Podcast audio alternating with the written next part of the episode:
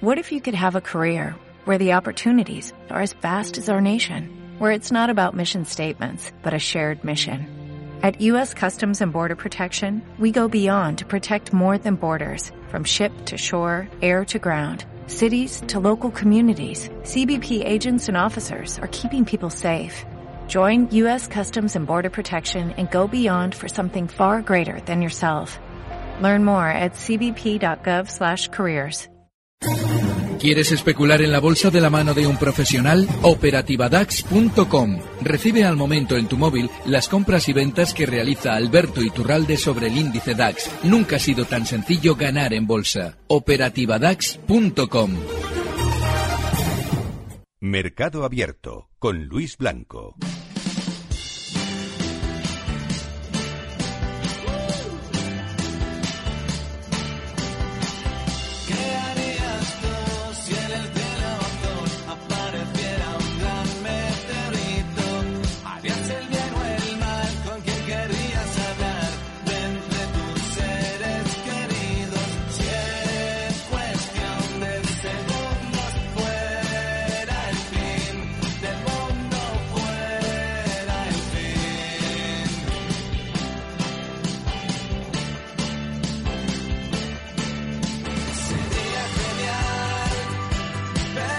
Comenzamos, eh, como hacemos cada lunes, eh, nuestro consultorio con Alberto Iturralde y con buena música. Alberto, ¿qué tal? Buenas. Muy bien, buenas tardes. Eh, Alberto Iturralde de díasdebolsa.com, ya saben que está con todos ustedes hasta las seis y media de la tarde en este tiempo de consultorio. Hay muchísimas consultas ya que tenemos por aquí a través de WhatsApp, seguro que muchos llamarán, un montón de correos electrónicos, eh, música de Sidoní para empezar. Esto de, me, me dice que la canción se llama Fundido Negro. Fundido Esto, Negro, ¿Qué pasa? sí. ¿Se funda negro el mercado? Grupazo. Eh, sí, en cierto modo sí, porque esta mañana he vivido una anécdota, es frecuente estas cosas, pero hoy me ha hecho especial gracia porque mm, de repente me ha contactado un periodista y me dice, don Alberto, ¿y qué, qué- qué lectura hace de este movimiento de las bolsas a las 12 del mediodía después de las elecciones comunitarias? Digo, vamos a ver. Digo, o sea, que el mercado se mueve un 0, 0,4% y tú quieres una lectura de lo que ha sucedido cuando no ha sucedido absolutamente nada. ¿Pero qué sentido tiene todo esto? Estamos paranoicos. Ayer hubo unas elecciones eh, eh, europeas, vale. Probablemente durante estos meses se tienda todo a hacer un techo para recortar. A las 12 del mediodía el mercado se ha movido un 0,4%. ¿Alguien le da un mínimo de relevancia a eso? No tiene ninguna. Estamos paranoicos. Bueno, pues eso, el mercado está lateral, seguramente va a seguir lateral durante más semanas. Solamente está en España lo que hemos comentado estas últimas semanas, Ferrovial e Iberdrola, las hemos, hemos insistido con ellas porque era de lo poquito que había en este, entre comillas, erial, como calificábamos el mercado. Y nada más, hay que seguir tranquilos, seleccionar muy bien esos precios, estos dos siguen de maravilla, pero no pensar que todo está de maravilla porque nos están dando maravillosos resultados. No, las compañías han subido y una vez que han subido te van a dar buenos resultados para que tú compres lo que ellos quieren vender antes de caer. O sea, que te vamos a estar laterales mucho tiempo. Tenemos que estar tiempo, porque fijaos, si tuviéramos ya las noticias positivas en la mesa, es decir, si Donald Trump nos hubiera dicho que nos olvidemos por completo de los aranceles, que fue una mala noche que tuvo, pues seguramente ya tendríamos que estar con las orejas levantadas y esperando caídas inminentes. Pero como eso no se ha producido todavía, al igual que sucedió el año pasado, el año pasado sucedió igual, que en mayo se comienza a realizar un movimiento lateral, Donald Trump sigue amenazando cuando de repente en julio, en aluvión, todas las noticias positivas, incluido lo de los aranceles, había sido una broma. Pero es claro, lógicamente el mercado hace un techo y cae. Como todavía no ha llegado ese momento, lo normal es que sigamos laterales y a ver si se va agudizando, que es lo más probable, la información Que positiva. el mercado hizo un techo y cayó mucho después. ¿Perdón? Pasado digo que, que hizo un techo y cayó mucho Claro, después. precisamente en el momento en el que ya habíamos matado a todos los malos que habíamos creado artificialmente, pues el mercado cae. O sea, que este año puede pasar lo mismo. Hacemos un Debería luego- pasar, claro, sí. tiene que pasar lo mismo. Mira, hay un dato muy importante. Cuando se habla del 2020, yo en el 2017 en esta misma casa expliqué la, el adelanto electoral de Theresa May desde las elecciones que tenían en el 2020 al 2017 y el adelanto electoral realizado por el gobierno de Japón, que tenía elecciones en 2020 y las adelanta a octubre del 17 es tremendamente revelador. Y lo que está es anunciando lo que hemos denunciado durante estos meses con las elecciones de Sánchez que te coloca unas elecciones el 28 de abril sabiendo exactamente en qué momento de los próximos meses va a haber una mayor eh, sensación de bonanza en los electores, que es justo cuando la bolsa toca máximo.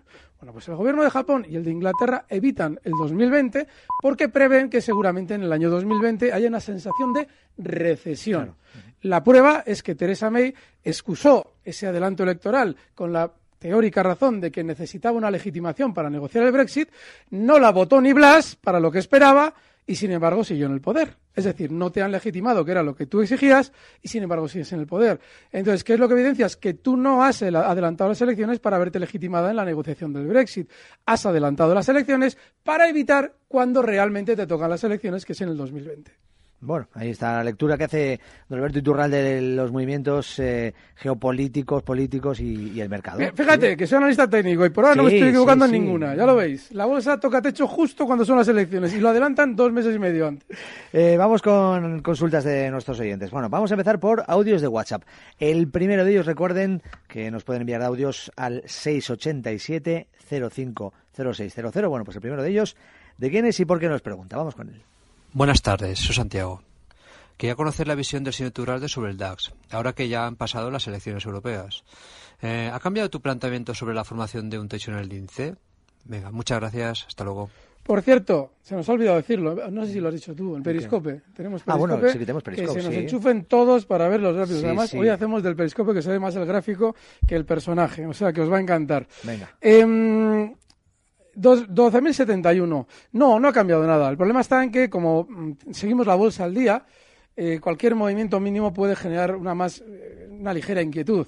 Sin embargo, no ha cambiado nada. Podemos ver durante estas semanas o meses un movimiento lateral y una posterior caída y no haber pasado absolutamente nada. Y yo me temo, me temo que para mi desgracia, si esto se dilata mucho en el tiempo, es decir, si seguimos laterales mucho tiempo, pues esto puede ser imposible de contestar ya, porque decir siempre lo mismo, la misma pregunta, es tremendamente cansino para ustedes y para mí. Con lo cual, esto no ha cambiado en absoluto.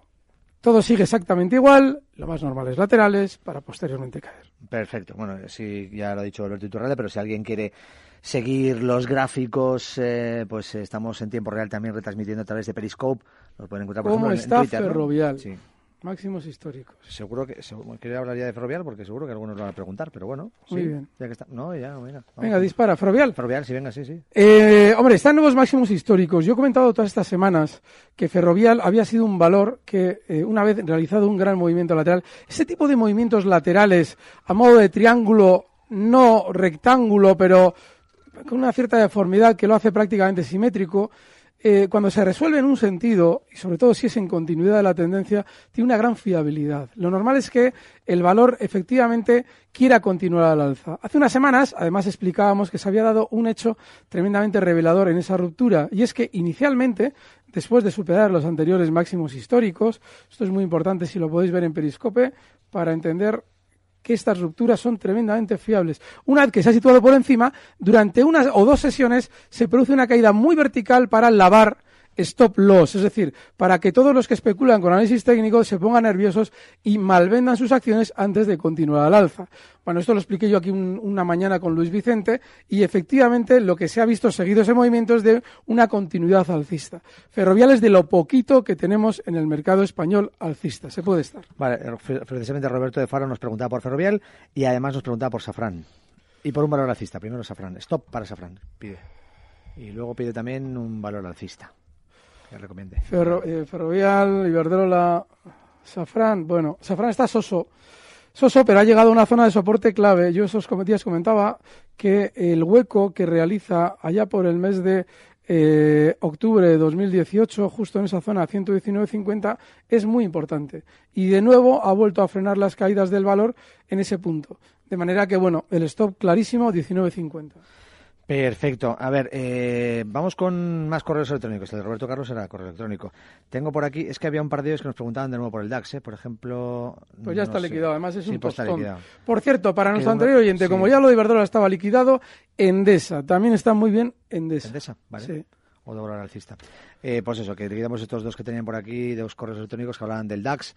Uno que se había puesto corto en 12. No, uno se había puesto corto, bajista, los dos se habían pusto cortos.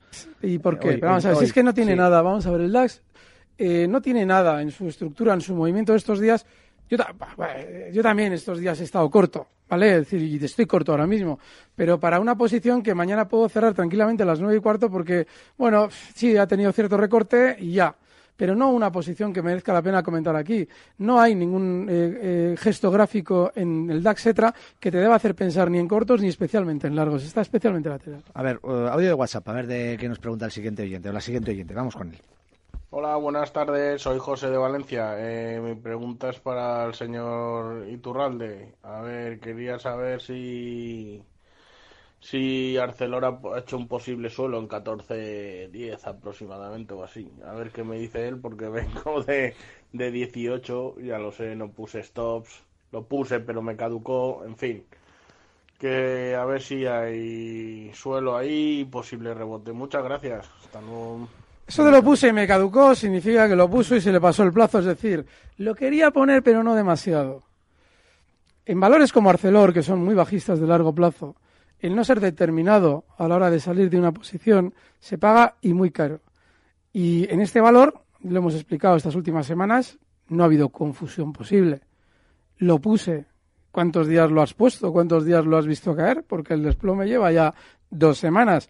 Dos semanas en las que lo has tenido en 17, en 16.50, en 16, en 15.50, en 15, en 14.50 y ahora en 14.22. En dos semanas, ¿qué es lo que ha caducado aquí? No sé. Yo creo que eh, lo estoy comentando porque esa actitud es muy habitual en el especulador. Buscarnos mil excusas para justificar que no lo hemos hecho ni mínimamente bien. No. Y encima, ¿qué es lo mejor de todo? Que hemos elegido un valor que nunca hay que elegir. Vamos, elegimos un valor que nunca hay que elegir. El valor es bajista ya por naturaleza. Eh, rompe el stop. Quizás pongamos un stop o quizás nos caduque lo que sea. Y ahora queremos saber qué va a hacer Arcelor. Cualquier cosa. Si es que, de verdad, el 90% del perder en bolsa es por nosotros y además es que nos empeñamos en perder en bolsa. No es que digamos, joder, mala suerte he tenido, coño, si es un valor alcista, fíjate, ¿quién se iba a imaginar que esto se gira a la baja? Bueno, pues este valor, Arcelor, lleva bajista, que cotizaba cuando aquello en 124 euros desde junio de 2008. O sea, inimaginable, ¿eh? Es decir, lleva bajista 12 años, ¿quién se iba a imaginar que en este valor no había que entrar? Pues nada, yo es que no te puedo decir nada, es un valor bajista, no hay que estar. Eh, bueno, pero ya has dicho algo, has dicho algo muy, muy contundente, además. Eh, tenemos un par de correos electrónicos eh, que, que hablan de, de empresas de, de agua. A ver, uno por un lado, Salva, dice, me gustaría conocer la opinión del experto acerca de eh, California Water Service Group. Eh, te digo el ticker, CWT. California Water tengo, Service mía, Group. Entrar en 50 dólares con stop en 47,81 pensando que el valor puede superar los máximos que hizo este 2019. ¿Qué le parece esta operación? Sí, pero no, no es probable que lo supere. Además, el oyente ha sido muy, muy, bueno, muy inteligente a la hora de plantear la estrategia porque esa zona de 47-81 es unos mínimos que ha marcado en los últimos dos meses. Pero no tiene pinta de superar esos máximos. Y te voy a explicar por qué. Y si no tienes el periscope puesto, te vas luego al archivo derrapando porque esto hay que verlo. Cuando un valor ha realizado un movimiento bajista muy rápido, comparado con la subida, es decir, hasta ahora estos movimientos bajistas no eran tan rápidos, hay movimientos bajistas en el pasado que son mucho menos rápidos que este último, y posteriormente el rebote se realiza a modo, en este caso con una cierta anomalía gráfica, pero esto es más o menos una cuña. Normalmente el valor no tiende a llegar a máximos. La cuña, este movimiento que estoy dibujando en el gráfico, es una estructura gráfica tendente a seguir colocando títulos en el rebote. Es decir, una vez que hemos visto un nuevo máximo, en el rebote, posteriormente volvemos a marcar un ligero nuevo máximo en el que seguimos colocando títulos y no es de extrañar, normalmente las cuñas tienen tres máximos dentro del rebote, que volvamos a colocar nuevos títulos en zonas de 52. Todo ello estadísticamente tendente a continuar cayendo. Con lo cual, sí, el stop lo has puesto bien, pero si analizas la estructura gráfica verás que la probabilidad de que eso llegue a máximos no es muy alta. Espera, porque hay otra que también habla de... ¿Más una- de este? una- no, este Ah. es Juan, no, no, Juan Urbano que nos pregunta también por American Water. Ah, bien. Sí. Este eh, lo lleva mi amigo o, no, espera, American Water o American Electric eh, Ah, Power. espera, Power espera, espera, espera, espera, espera. Dice que cuál de las dos. Él lo que nos pide es, eh, pues eso, un consejo. ¿Cuál, cuál compra? ¿American Water o American Electric Vale, Power? Electric Power, estos días le he venido yo hablando de ella. eh, O son dos utilities en cualquier caso. American eh, Water, sí, estos dos. son sí, dos. American Water, bueno, abrimos las dos. Hombre, Electric Power, es que las dos son guapísimas. Y encima me alegro un montón, porque como esto mi amigo Miguel Méndez lo lleva. Sí, el pues American soy, Water, sí, Soy sí. feliz Sí, sí. por él, pero no, no, la mía también está guapísima. 88-29, ¿qué quieres que te diga? Yo esto lo comenté hace ya un tiempito, he ido insistiendo en ella y está de gloria. Yo personalmente no tocaría ninguna de estos dos valores si los tienes, ¿eh? No, pero él quiere entrar, en cualquiera, uno de los dos, pro- propone. ¿Ahora entrar? Sí, sí. ¿Dónde has estado los últimos meses con estas dos, que son super alcistas? Pues no lo sé. Mira, si quieres entrar ahora, tienes que entender que, por desgracia, en Power, en Electric Power, eh, tienes eh, 85, 85-50 el stop. Y en American Water Works, uf, dificilísima. Pues el stop está en 112.60 y este valor cotiza en 113.69. Yo, sinceramente, así como ya es difícil elegir valores, cuando elegimos los buenos, que aquí estás eligiendo dos muy buenos, también el momento es importante, ¿vale? La ruptura que esta se produjo la última vez en American Water Wo- Works hace cosa de tres semanas, ese es el momento de entrar. Vale, oye, vamos a hacer una pequeña pausa para la publicidad. No obstante, toda la gente que está conectada a través del Periscope, pues que nos pregunte cositas ahora, sí que a través del Venga, que nos manden corazones y todas estos cosas bonitas. Estos dos minutitos de publicidad para la gente que nos escucha en el podcast o en directo en la radio, eh, pues vamos a aprovecharlos para responder en el Periscope. Venga. Mercado Abierto con Luis Blanco. Pablo Gil, estratega jefe de mercados en XTB y director de la escuela de inversión métodotrading.com. 30 años ligado a la gestión en los mercados con las dos entidades financieras más importantes del país. Hay ocasiones donde no resulta atractivo invertir en bolsa porque detectamos riesgos coyunturales o porque se han alcanzado valoraciones excesivas. En este tipo de entornos los inversores pueden implementar estrategias relativas en las que el beneficio no depende de si la bolsa sube o baja, sino del comportamiento entre dos índices bursátiles distintos. Es una estrategia neutral que nos permite seguir invirtiendo en entornos de alta incertidumbre. En la Escuela de Inversión Método Trading te enseñamos cómo aplicar estas técnicas de forma sencilla. Ya has oído al experto. Comparte tus dudas con él en las 7 horas semanales de seminarios online gratuitos en los que Pablo te enseñará a analizar, comprender y aprovechar cada movimiento del mercado. xtb.es, muchísimo más que un broker online. XTV. Producto difícil de entender. La CNMV considera que no es adecuado para inversores minoristas debido a su complejidad y riesgo. ¿No sabe dónde invertir sus ahorros? ¿Duda de si es un buen momento para entrar en los mercados o tal vez sea el momento de recoger beneficios? En Arquia Profim Banca Privada somos especialistas en inversión y asesoramos a nuestros clientes para ayudarles a alcanzar sus metas financieras. Nuestra prioridad son sus intereses, porque nuestro mejor activo es la confianza de nuestros clientes. Arquia Profim Banca Privada. ¿Cuál es la energía que te mueve hacia el futuro? ¿La curiosidad? ¿Las ganas de avanzar? En Endesa creemos que cada persona tiene una energía que la impulsa a construir su futuro. Y esa energía nos inspira a trabajar por un mañana sostenible, pensando en el bienestar de todos. Sea cual sea tu energía, cree en ella. Endesa. Finanbest.com.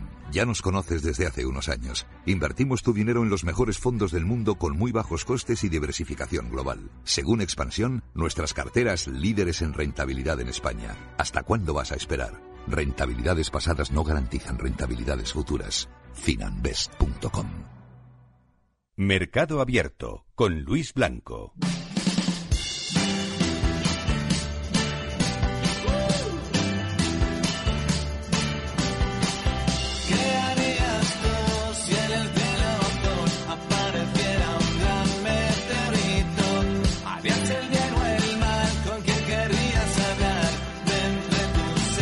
Bueno, seguimos en el consultorio de Alberto Iturral, de consultorio de los lunes. Alberto, Están que además... es- política los chicos de Periscope. Sí, sí, por aquí en No el... vayáis a votar, chicos, no vayáis a votar. En el Periscope también, mientras estábamos en la publicidad, hemos estado respondiendo a algunos de los oyentes que nos siguen también a través de ese medio eh, y que nos pueden ver ahí, ven los gráficos también de, en tiempo real.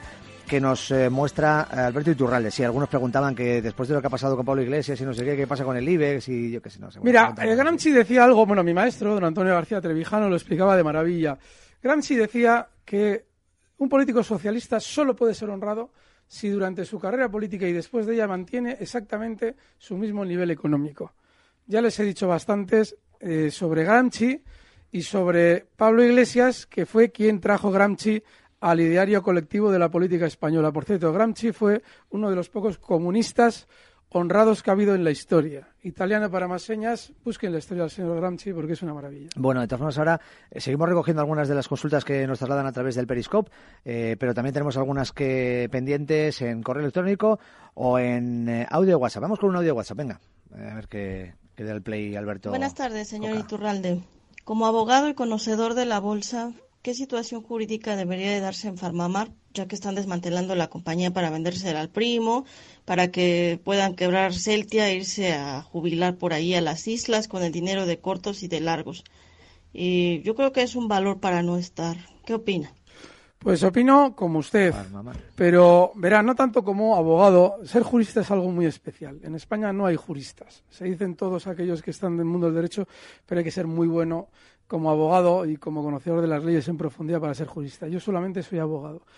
Em, Farmamar, ahora mismo, independientemente de todo lo que usted nos ha dicho con muy buen criterio, eh, probablemente va a continuar rebotando. Cuando a usted le llega la información relativa a los actos relativos a poder desmantelar una compañía, recuerden en su momento día como nadie nos decía nada, sin embargo seguramente en Farmamar sí se está dejando entrever algo de eso, en esos momentos normalmente la compañía tiende a continuar rebotando. No así en día porque en día ellos no decían nada, simplemente lo ejecutaban y yo era el que lo denunciaba. Entonces, eh, no hay absolutamente ningún amparo jurídico en la bolsa española. Ninguno. Ninguno. O sea, fíjense ustedes con qué descaro el sistema financiero les avisa cuándo va a haber un techo mundial en el mercado y le dice a Sánchez que coloque las elecciones tal día. Se hace con dos meses y medio de antelación. ¿Ven ustedes cómo está todo preparado? Bueno, ¿han conocido ustedes a alguien al que le hayan emplumado por manipular valores? No, ¿verdad? Bueno, no anda muy lejos del de Farmamar. Su hermanito en Pescanova ya tuvo problemas. Pero vamos, básicamente no han visto ustedes a nadie.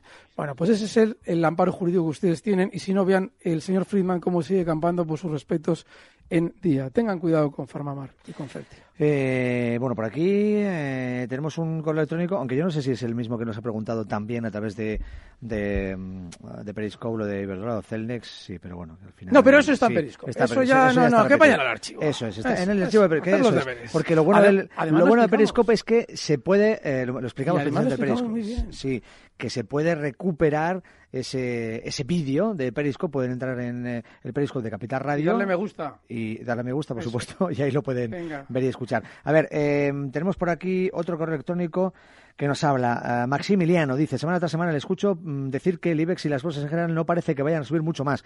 Incluso comenta mucho que le cuesta encontrar valores que recomendar para el sentido alcista. ¿Cree usted que ha llegado un momento de ponerse bajista? Y No. dice, ¿cuáles son los niveles en el IBEX, y- en el IBEX. S&P 500 que traspasados nos den pistas de que estaremos de bajada? Ahí está. Maravillosa pregunta. Gracias a este oyente por ser tan riguroso al hablar. Eh, verá, si se fija, el IBEX, que tuvo las elecciones ele- generales, no así, por ejemplo, Alemania, el IBEX es de los índices europeos de los que más han caído. Es decir, ya se ha vendido, entre comillas, todo el pescado en las, en las elecciones generales. Han mantenido un poquito el tipo con las europeas, que era lo que yo explicaba que iba a suceder. Es decir, no va a haber grandes descuelgues hasta que se acaben las europeas. Luego ya veremos. Pero ¿por qué no es el momento todavía de cortos? Maravillosa pregunta del oyente. ¿Por qué? Porque fijaos, todavía no tenemos todos los ingredientes. No tenemos una sensación de confianza absoluta en los mercados que suele generar Donald Trump cuando nos dice que ha terminado con los aranceles, o yo que sé, aparece un ángel divino que nos dice que vamos a ser todos millonarios mañana. Si mañana vemos un ángel divino diciéndonos eso, hay que ponerse cortos. Si la bolsa empieza a recortar, recuerden que los indicios siempre son los mismos. Una subida del mercado inicial, una parada en la subida, una, eh, una, un reguero de información positiva y un comienzo de las caídas que todavía no asoma y nos dará tiempo a explicar. Así es que todavía no es el momento de cortos, pero la pregunta maravillosamente formulada. Eh, mira, en Periscope tenemos por aquí la gente que sigue comentando y haciendo preguntas. Vamos a introducir alguna de ellas. Nos preguntan por eh, Repsol, por ejemplo. Nos pregunta, no, no que he perdido exactamente quién nos lo pregunta, pero nos pregunta hace un momentito por Repsol y por cierto otro nos pregunta que, que qué tal ves el petróleo. Así que, pues bueno. Bueno, yo lo que creo es que va a recortar el petróleo. Repsol sigo viendo la bajista, lo he explicado estos meses. Lo que ocurre es que en la bolsa el problema es el factor tiempo. Cuando alguien en un momento determinado sigue la bolsa al día, tiene una cantidad de reducida, de, reducida de dinero y dice, bueno, voy a meter a Repsol porque como Iturralde está corto me voy a poner corto. Y claro, Repsol sí, no sube, pero tampoco es que esté bajando una gloria, con lo cual tú con cierta lógica te desesperas. Bien, pues es un poquito lo que vengo comentando estos meses con Repsol. Y es que lo lógico es que continúe recortando, pero pero eh, las últimas semanas, bueno, pues ya lo ves, no supera zonas de 15 con autoridad, ha recortado posteriormente estos días a 14.40, ahora está en 14.63, lo normal es que continúe recortando. Y el, No, Santiago, Santiago Prieto precisamente decía que está corto en Repsol en desde 15.09. Vale, pues yo también, yo en acabo- lo acabo de encontrar, 15.35. lo acabo Muy bien. Nah, y lo del crudo, muy, eso está más claro que Repsol todavía, fíjate. Fijaos, mira, aquí, eh, atentos a la jugada. Antes nos han preguntado por un valor y nos han dicho, bueno, este volverá de nuevo a máximos. Y yo te he dicho, no, porque tiene una estructura de rebote a modo de cuña. No me acuerdo el valor cuál era.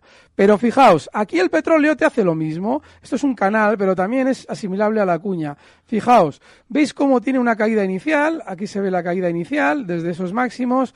Estamos hablando de fechas de abril de 2019, hace un mes, desde 66, 62 a 60,06 y luego se produce un rebote con esa poquita fuerza y marcando ligeros nuevos máximos dentro del rebote para luego volver a descolgarse a la baja. Ese es el efecto por el que yo le decía a nuestro anterior oyente que no es muy probable que el valor por el que él nos preguntaba, que ni recuerdo cuál era, eh, no es normal que llegue de nuevo a máximos, ¿vale? Bueno, pues el petróleo efectivamente ha respetado esa estructura, aquí lo tenéis, y lo normal es que continúe recortando desde los 58,95 hasta el nivel 55,40. Está para caer el petróleo. Espera, déjame que pase alguno más del Periscope, que hay mucho movimiento, y después escuchamos un audio de WhatsApp.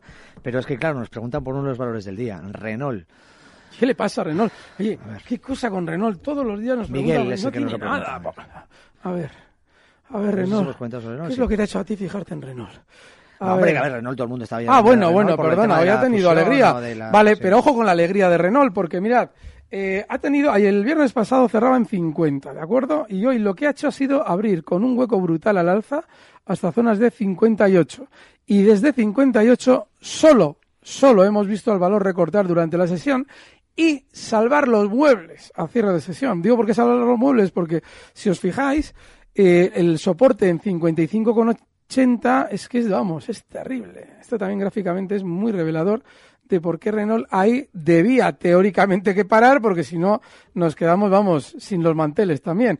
Claro, pero ¿qué es lo que pasa? Cuando un valor ha abierto eh, con un hueco al alza, toda la sesión ha estado cayendo. Normalmente ese hueco al alza se corresponde con una información positiva que eh, de algún modo afecta a la compañía. Y cierra cerca de los mínimos, ojito. Porque lo que puede pasar es que mañana ya te abra cayendo, rompiendo la hoja ese stop y habiendo dejado enganchada a una gran cantidad de gente, aquí sí se puede poner el volumen. Bueno, atentos al volumen. Estamos hablando de un volumen el mayor durante los últimos seis meses. Cuidado que igual han aprovechado ese hueco al alza para colocar títulos. No andéis enredando con estas cosas. Más audios de WhatsApp, venga, más consultas. A ver qué nos cuentan. a ver qué nos Hola, buenas, soy Jorge de Logroño. Mi pregunta para Alberto es sobre OHL. La semana pasada salieron noticias relacionadas con la corrupción que estaban investigando a la cúpula de, de la empresa y también salieron noticias buenas de que habían ganado algún contrato. Entonces me gustaría que me analizaría el valor, a ver cómo lo ve él, pues, soportes y resistencias. Muchas gracias, un saludo. OHL. Venga, no, es que OHL es la casa de los líos hace años ya. Lo, el tema de México, todas las averías que hacían ahí con eh, mordidas. autopistas, ¿no? Y- sí, sí. Sí, es una- es una locura, llevan muchos años. Eh, así es que yo ya no le daría demasiada importancia.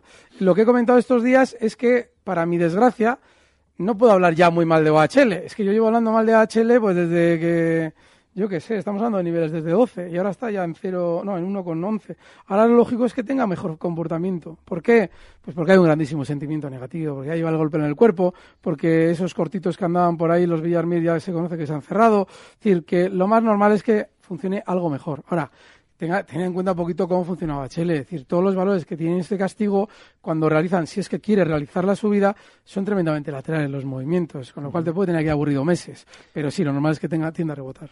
Eh, a través de Periscope, Diego pregunta, Bank Inter, caer y caer, ¿por qué? Bank Inter quiere caer. Hombre, porque los bancos están como están. Y Bank Inter también hemos explicado que le tocaba caer. Y además, hombre, y además explicábamos hasta dónde, y lo peor de todo, explicábamos por qué tiene que caer hasta ahí. Fijaos, allá por el año, eh, Vamos a ver. Allá por el año 2015, 2014, Bank Inter está durante mucho tiempo, durante el periodo de un año, eh, sin terminar de superar el nivel 620. Esa zona se convierte en una inmensa resistencia que una vez superada en el año 2016 se tira prácticamente dos años ahí parado. Una vez superada esa resistencia, vale, efectivamente el valor llega a 8.50, ahí se produce la burbuja bancaria esta de que somos todos guapísimos y Bank Inter también comienza a recortar como lo ha hecho Santander, como lo ha hecho BBV y como lo hizo en su día Banco Popular, que les voy a contar que no sepan. Bueno, pues a partir de ahí lo normal es que Bank Inter vuelva a la baja hasta la zona de soporte que en su día había sido resistencia, superada ya al alza y que ahora lo normal es que sea soporte, 6.20. ¿Que por qué cae? Pues porque toda la banca tiene que caer. Toda la banca no nos ha contado por qué han caído tanto. Es más, en la caída nos seguían publicando maravillosos resultados. Hasta que no nos digan por qué han caído tanto, seguirán cayendo todos, incluido Bank Inter. Un audio de WhatsApp más, el último, venga. Hola, soy José. Buenas tardes. Eh, ¿Se puede comprar algo del IBEX? Gracias. Pues, a ver, Ya hemos comentado. hemos comentado el caso de Ferrovial. El problema de Iberdrola, en los valores superalcistas como Iberdrola, es que no te dejan unas zonas de referencia claras en las que digas, bueno, aquí coloco el stop. Fijaos, ha tomado una velocidad alcista brutal. Entonces, ¿dónde le colocas tú el cascabel a este gato? Es que no puedes, porque zonas de 8.20, que es un stop bastante razonable, no deja de ser, pues fíjate, 30 céntimos sobre 8 euros, pues un 4% por debajo. Está dificilísimo. Hemos comentado antes el caso de Endesa. Lo que sí es importante es que, oye, si os pillan en un valor alcista porque se ha girado y no había quien en un momento determinado se lo esperase, bueno, pues vale. Pero que no os pillen en, en- en cosas como Arcelor. En eso no, porque es que se te queda cara de tonto. En un valor alcista y de, bueno, pues me han pillado. Pero es que en Arcelor es que lo normal era que te pillaran. Eh, una última cosa, no tiene que ver con un, con un valor. Antes de terminar, eh, Alberto te nos preguntaba por aquí, traído novicio a través de, de, de Periscope, que si usas eh, de Visual 4 o 6. El 3. El 3, Soy el único Visual usuario de Visual Chart que usa el 3. Cosa que les agradezco porque tienen que dar soporte a un pelado ¿Ah, de los miles de usuarios que tienen. Pero el 3, y además os voy a explicar por qué. Si os vais a instalar Visual, nunca os instaléis la 6. ¿Por qué? Porque la 6 os obliga a tener todo vuestro trabajo en la nube. Eso significa que el que hizo el programa está en la inopia. ¿Por qué? Porque tú no puedes tener todo tu trabajo en la nube. Es ridículo. Lo tienes que poder tener en tu ordenador. Y si no sabes nada de bolsa, lo pones en la nube a disposición de cualquiera. Porque aunque te digan que es seguro, eso no se lo que ni calzó la manteca. Así es que la 6 no tengáis. Pero la 5 sí os la podéis descargar e instalar. Porque es bastante honrada como programa. Yo uso la 3 porque desde la 3 en adelante han ido de mal en peor. El que programa el Visual Chart y les he ofrecido ayuda gratuita, les ayudo gratis a hacer el programa si quieren, no sabe nada de bolsa el que programa el Visual Chart. Ahí queda también la respuesta de Alberto Iturralde de este otro asunto. Gracias, Alberto Iturralde de díasbolsa.com. A vosotros. La semana que viene más. Adiós. Recibe al momento las operaciones de Alberto Iturralde vía SMS en tu móvil. Operativa DAX.com.